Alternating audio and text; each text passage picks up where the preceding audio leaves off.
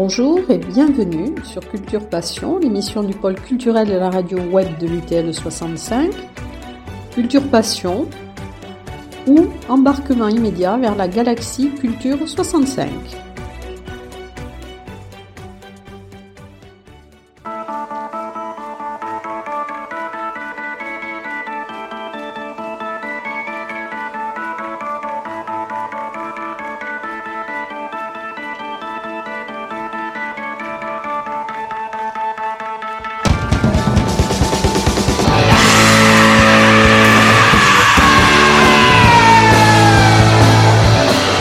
Alors, je reçois dans Culture Passion aujourd'hui euh, une personnalité du monde du théâtre, un bourguignon monté à Paris parce qu'il ne voulait pas consacrer sa vie au maths et qui pourtant est passé maître dans l'art de l'addition.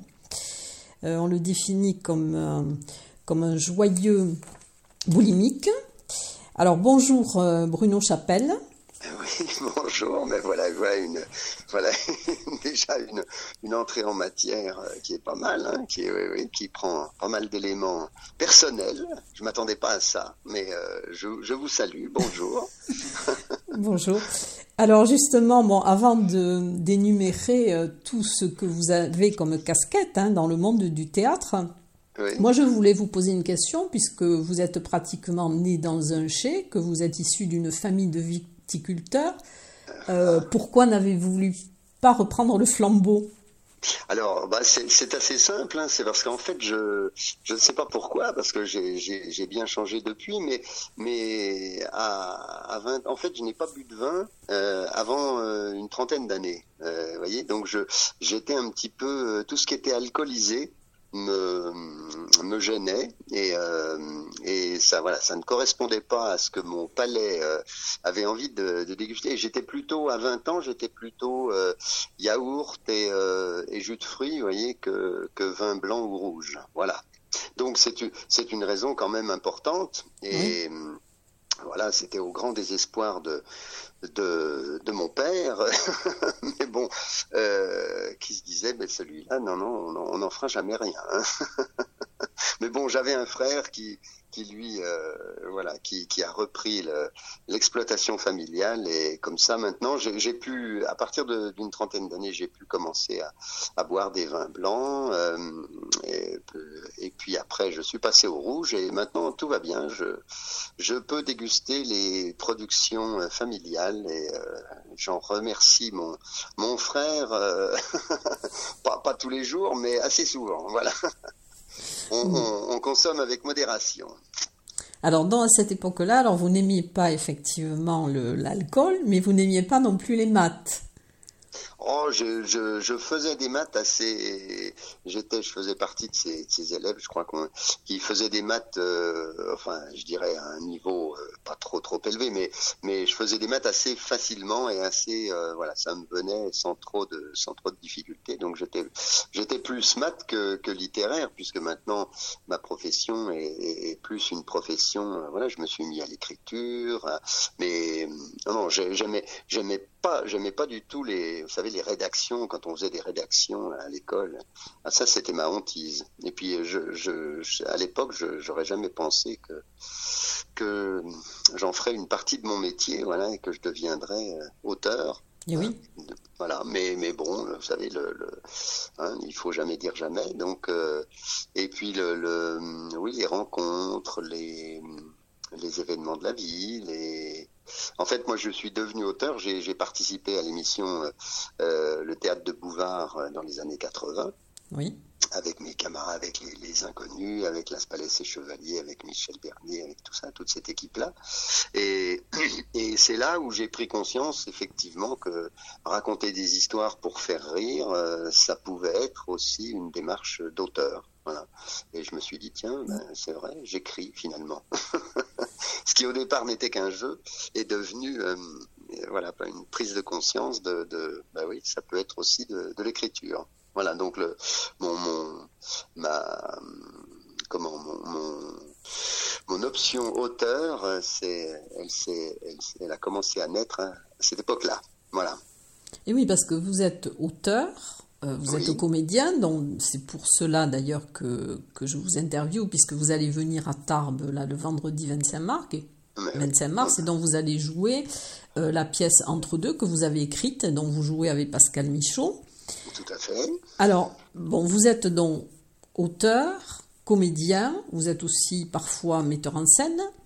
Oui. Et j'ai vu aussi, alors vous êtes directeur de théâtre, je crois, du théâtre de l'Archipel à Paris.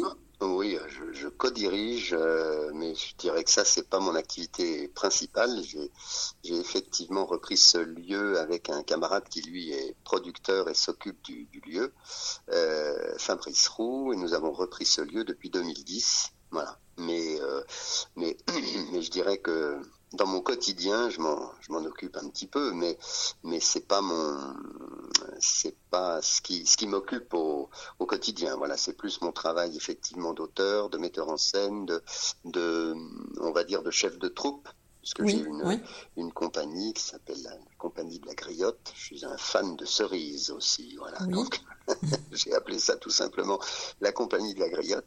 Et, et, et là, c'est effectivement ça plus un c'est ce qui m'occupe au, au, quotidien, de gérer cette troupe, de d'écrire, de, de, commercialiser les, les spectacles. Voilà, c'est tout un c'est tout un ensemble.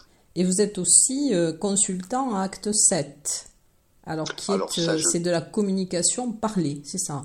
Voilà, voilà. Mais ça, c'est, je dirais, en tant que, en tant que comédien, puis un petit peu auteur aussi là-bas, euh, pour, euh, pour, pour approcher le monde de l'entreprise. Ça, c'est un autre secteur d'activité, effectivement, qui est, qui est amusant, enfin, que moi j'aime bien, de temps en temps, avec les, les, approcher le monde de l'entreprise et essayer de, bah, de parler des problèmes de l'entreprise avec nos outils euh, euh, de théâtre, nos outils euh, d'humour, nos outils de, sketch, de, voilà. Et ça aussi, c'est une, c'est une, c'est une activité que j'ai commencé. C'est Philippe Bouvard qui a commencé par nous faire faire ça dans les années 80 je me rappelle, on avait fait, euh, ça, ça, ça rajeunit pas, mais c'est marrant. On avait fait le lancement du premier, euh, du premier Mac et euh, du premier Apple euh, dans les années, je crois que c'était 84 ou 85. Voilà. Et on faisait, c'est Philippe Bouvard qui nous emmenait faire des, des événements comme ça, des sketchs pour les entreprises. Et donc j'ai toujours continué ce travail-là et je travaille effectivement euh, assez régulièrement avec la société Acte 7. Voilà. Vous pensez qu'il est important de scénariser des prises de parole? Euh, scénariser euh, quelquefois c'est on enfin moi j'interviens pas pour scénariser forcément de la prise de parole mais pour essayer de préparer euh, quelquefois les intervenants les, directeurs les responsables de de à, s'exprimer devant leur troupe Hein, je dirais, ou voilà, pour pour effectivement avoir un, discours le plus clair possible et puis euh, un discours euh, pertinent aussi effectivement pour euh, donc ça ça demande effectivement un travail en amont avec les responsables, avec les gens de l'entreprise pour savoir quel est le voilà ce, que l'on veut vraiment dire in fine et puis on les aide, on les accompagne avec nos outils de théâtre. Voilà. La posture, la, la, diction, bon, il y a toutes ces choses-là qui peuvent effectivement aider, qui sont pas, euh, c'est pas le, c'est pas le graal, hein, c'est pas par là que tout se fait, mais le propos reste, euh, très important. Mais c'est vrai que l'outil euh, est, quand même important aussi parce qu'il faut arriver à transmettre ce qu'on a envie de transmettre. On le voit bien en ce moment, vous voyez, avec nos, nos hommes ou nos femmes politiques. Justement, euh, est-ce que vous avez et... aussi des hommes politiques dans votre, dans votre non, public? Non? Non, non, non, non, non. C'est, moi, je, enfin, j'ai jamais fait, mais euh, bon, peut-être, hein, pourquoi pas. Mais je, je trouve que c'est très flagrant là en ce moment avec les élections. On voit bien qu'il y a des gens qui, qui ont une sympathie, euh, évidente, quel que soit le propos et quel que soit qu'on adhère ou qu'on adhère pas, ça c'est pas le problème, mais mais il y a des gens qui arrivent à avoir une, une sympathie, une décontraction, une euh, naturelle, et d'autres avec qui c'est plus compliqué. Et on a toujours l'impression que quand ils parlent, ils nous disent pas tout à fait ce qu'ils pensent. Vous voyez Et ça, c'est uniquement, enfin, c'est uniquement, c'est peut-être pas uniquement, mais c'est une grande, grande partie euh, un problème de technique, d'expression. Oui. bon. Il faut être congruent. oui, exactement. Alors j'aimerais bien que vous nous parliez un petit peu de vos débuts, puisque vous avez commencé par le cours Simon. Oui, oui, moi j'ai commencé, j'ai commencé au cours Simon. Ben, quand on est, quand on habite la province comme moi, puisque vous l'avez dit, je viens de Bourgogne. De Centenay. De Centenay, un village de viticole, et c'est entre Beaune et Chalon-sur-Saône pour les gens qui, qui, voilà, qui ne connaîtraient pas l'appellation Centenay. Et euh, je suis je suis allé à Paris. Alors j'ai eu la chance d'avoir un frère aîné qui euh, qui lui faisait des des, études dans une école de commerce qui était aussi sur Paris parce que j'étais assez assez jeune. Je venais j'avais 17 ans et donc c'était quand j'ai eu des enfants après, je me suis dit ah mes parents m'ont laissé partir à 17 ans euh, sur Paris. Je me suis dit ils avaient ils avaient confiance en moi et, voilà c'est bien. Mais oui j'ai commencé moi assez jeune donc 17 ans je suis venu j'ai fait le cours Simon euh, parce qu'effectivement, quand on est en province et qu'on regarde les formations, comédiens, tout ça, ben, il y, a, y, a, un ou deux cours qui, qui, apparaissent. Et en l'occurrence, là, il y avait le cours Simon. Donc j'ai fait le cours Simon. J'y ai rencontré euh, euh, Philippe Chevalier, que je recroise après, euh, avec qui je joue d'ailleurs toujours en, en, ce moment, c'est drôle, mais euh, que j'ai recroisé après au théâtre de Bouvard, bien sûr. Et puis j'y ai croisé aussi Bernard Campan, avec qui j'ai démarré, moi, au fait, enfin, qui après euh, fait partie des inconnus et tout ça, mais avec qui j'ai démarré au, Café Théâtre avant, euh, avant le théâtre de Bouvard. Voilà. Donc euh, Cours Simon, après un peu de Café Théâtre, et puis tout de suite après l'émission du théâtre de Bouvard qui nous a donné une, certaine notoriété, enfin une, voilà, et qui nous a permis aussi d'exister. De, gagner notre vie, comme on dit, voilà, en, en, faisant notre métier. C'est là que vous avez découvert la SACEM et les droits d'auteur. Exactement, c'est là où j'ai découvert la SACEM, les droits d'auteur, le fait que, que, comme je vous le disais tout à l'heure, je pouvais, euh, que le fait de raconter des histoires, ça s'appelait aussi être un auteur, d'une certaine façon. Voilà. Et puis après, ça c'était des petits formats hein, de sketch, donc ça, moi j'ai fait ça pendant euh, trois ans à peu près, parce que je, on est parti après avec toute une équipe, on avait un petit peu fait le tour de de, de l'émission et puis de ce qu'on avait envie d'y faire. Donc on avait envie après de faire d'autres de s'émanciper un peu, de faire d'autres choses. Donc certains sont partis dans le sketch, comme euh, Les Inconnus, comme euh, Michel Bernier avec euh, Mimi, avec Isabelle de Botton. et puis d'autres sont partis plus dans voilà faire leur métier, comme Laurent Gamelon, qui sont partis jouer à gauche à droite ou faire faire du théâtre. Voilà, moi je suis plus parti effectivement sur sur une option théâtre. Et j'ai écrit pour la télévision aussi, voilà. Let's move before they raise the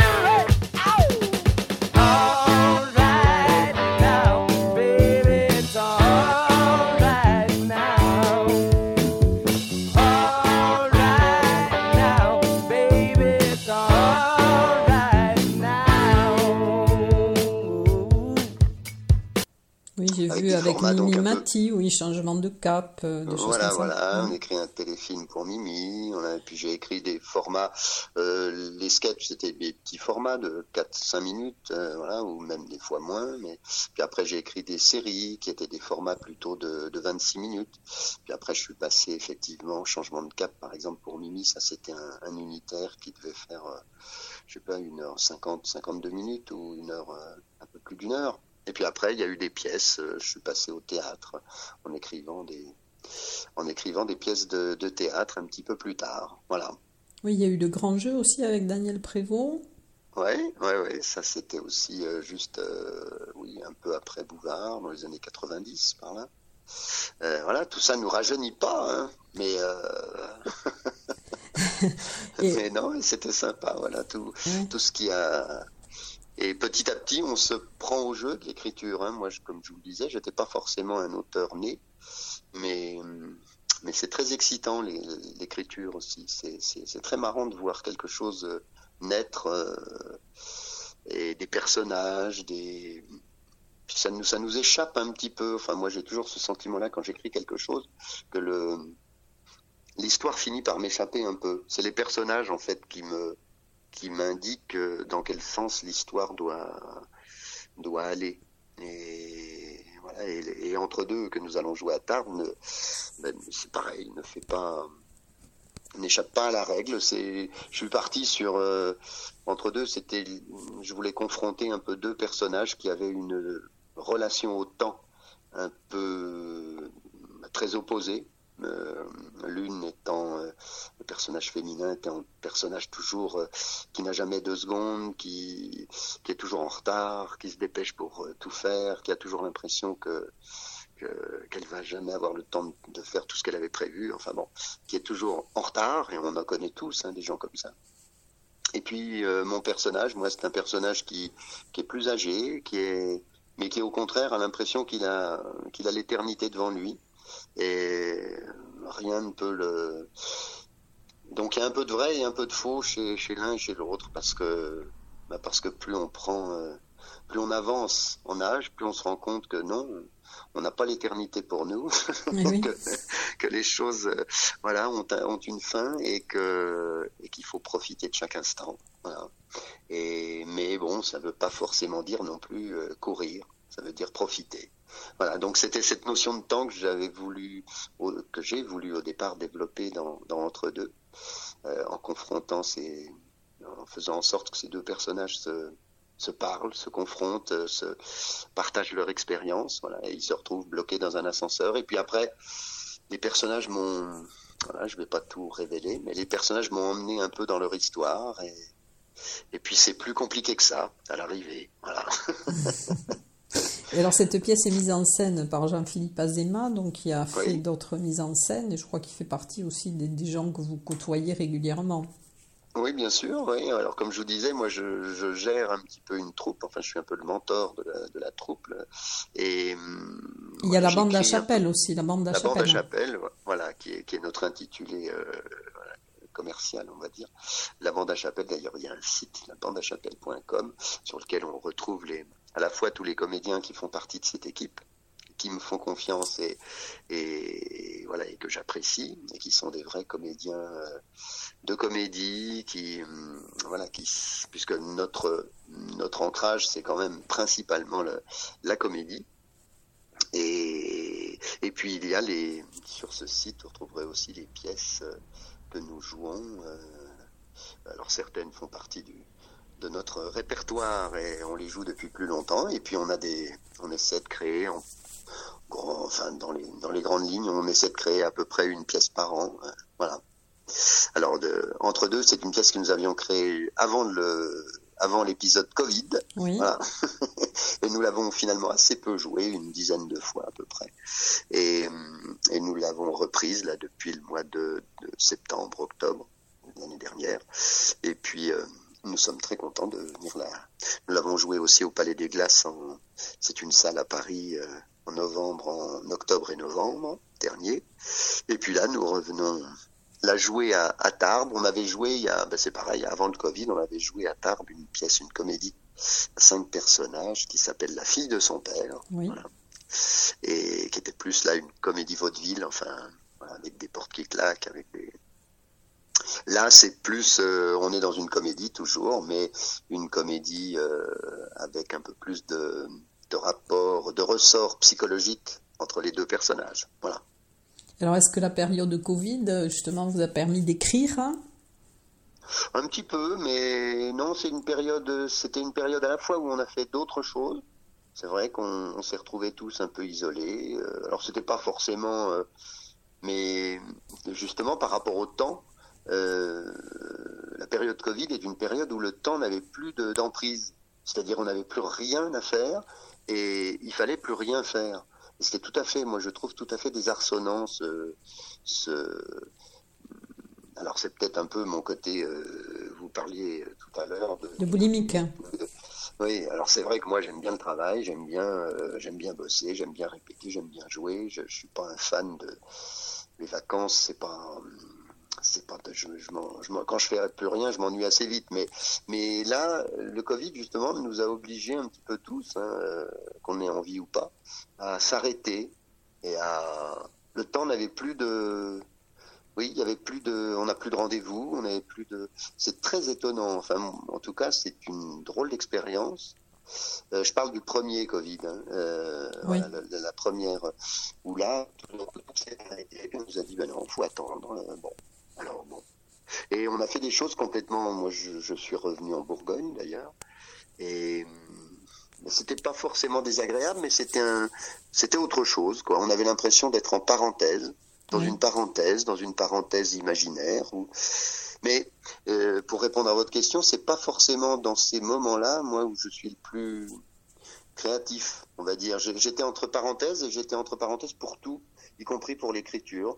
J'étais dans un autre, je sais pas, moi j'aime bien être. Euh, J'écris souvent quand je suis en train de faire d'autres choses. Euh, voilà, je, j'écris et puis euh, voilà, je me consacre à l'écriture 3-4 euh, heures et puis en même temps je répète une autre pièce et puis voilà c'est moi j'aime bien faire j'aime bien alterner les choses c'est pas faire plusieurs choses en même temps parce que ça je sais pas faire mais mais alterner voilà mmh. alors j'aimerais bien aussi que vous nous parliez du, du festival que vous avez créé à Santenay oui, ah ben oui, un festival, euh, festival de, théâtre que l'on a mis sur pied il y a, ben, une petite dizaine d'années, qui va d'ailleurs, euh, parce que ça fait deux ans que, ben, pour cause de Covid, euh, on avait décidé de, ne pas le, il n'a pas pu avoir lieu. Et puis cette année, au mois de juillet, donc il y a eu, ça fait deux ans qu'il n'y a rien eu, et cette année au mois de juillet, c'est reparti. Festival avec notre dernière création, euh, qui est, puisqu'il y a eu entre deux, c'est l'avant-dernière, et la dernière création, c'est and Boom. C'est une comédie que nous avons créée à, Royan. Euh, euh, il y a un an que nous avons rejoué euh, là en Suisse tout dernièrement, puisque c'était la semaine dernière, et que nous jouerons au festival en Bourgogne à Centenay au mois de juillet prochain. Voilà. C'est très bien. Et j'y jouerai également la pièce dont je vous parlais tout à l'heure, que je joue avec Philippe Chevalier en ce moment et Nathalie, Nathalie euh, Marquet-Pernot. Euh, une pièce que je joue euh, en tournée en ce moment aussi, mais ça c'est en tant que comédien purement. Euh, et que nous viendrons jouer aussi, je pense, au Festival de Centenay. Voilà. Alors, est-ce que vous avez d'autres projets en cours? Ah ben il y a un petit peu d'écriture, oui, il y a un peu d'écriture. Là, j'ai une nouvelle pièce que je suis en train de, de travailler. J'espère que qui devrait voir le jour euh, en septembre-octobre. Voilà. Mais je suis en train de, de, de travailler, de mouliner un petit peu, de, de, voilà, de essayer de croiser mes personnages, de, de voir qui ce qui se passe, ce qu'ils se disent entre eux, et voir si si ça me convient ou pas. Voilà, alors j'efface, je recommence. Je... Vous savez, avec l'ordinateur, maintenant, c'est très pratique parce que oui. tout va vite. Mais, oui. Et alors, quand vous avez terminé, vous faites, vous faites lire à quelqu'un ce que vous avez écrit, vous le faites tester? Ah oui, oui, oui, oui mais j'ai, bah, c'est-à-dire, euh, j'écris quand même en pensant souvent à des comédiens. Euh, et après, je fais une première lecture. Alors, c'est toujours très étonnant parce que la première lecture, même si vous vous dites, euh, euh, bon, bah, c'est quand même pas mal. Là, voilà, vous avez lu, relu, relu. Euh, vous dites, bon, bah, c'est quand même, ça devrait être pas mal. et puis, quand vous faites une lecture devant une personne, mais même une seule personne, ça, ça me fait toujours ça, moi.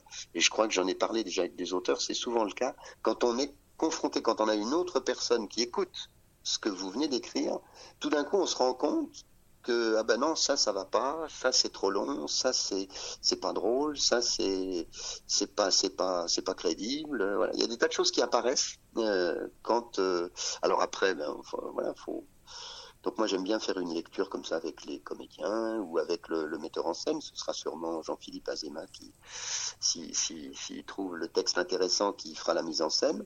Et, et voilà, quand on lit ensemble, comme ça, tous ensemble, on se dit ah bah oui. Donc après il faut reprendre son, reprendre son, son texte et puis et puis annoter des choses et puis repartir, réécrire, corriger, euh, voilà. Oui, c'est l'importance des répliques. Oui, oui, puis l'importance des répliques, l'importance du, du, oui, oui, parce qu'on est quand même, enfin, moi j'écris pour, euh, pour que le sourire vienne, pour, euh, alors il y a de l'émotion, il y a, mais, mais principalement c'est, c'est le rire. Donc le rire, il vient aussi, euh, quand la réplique est juste, quand la réplique est pertinente, quand euh, voilà. Donc ça, dès qu'on dès qu'on met le texte en, en relief, un peu à haute voix, on se rend tout de suite compte que là, là où les choses fonctionnent bien, et puis là où on peut éventuellement s'améliorer. oui. Voilà, mais c'est bien, ça fait partie du travail. Enfin, moi j'aime bien. En tout cas, je vous remercie Bruno Chapelle pour cette, pour cette interview. Et puis bon, je viendrai vous voir donc, euh, vendredi soir au Théâtre des Nouveautés pour voir votre, votre pièce. hein. Avec grand plaisir. J'espère Voilà. que, que, que vous serez nombreux dans la salle. Oui, là, On- je ne on sais vous pas, pas attend, donc. encore, oui. J'ai pas demandé Valérie avec, avec, grand, avec grand plaisir, en tout cas. En tout Et, cas, euh, euh, bonne fin de séjour en Bourgogne, puisque je crois que vous êtes en Bourgogne là. hein. tout à fait. Voilà. Merci en tout cas beaucoup et je vous dis euh, à très bientôt, à vendredi. Merci. Voilà. Merci à vous. Bonne journée. Au revoir. Au revoir.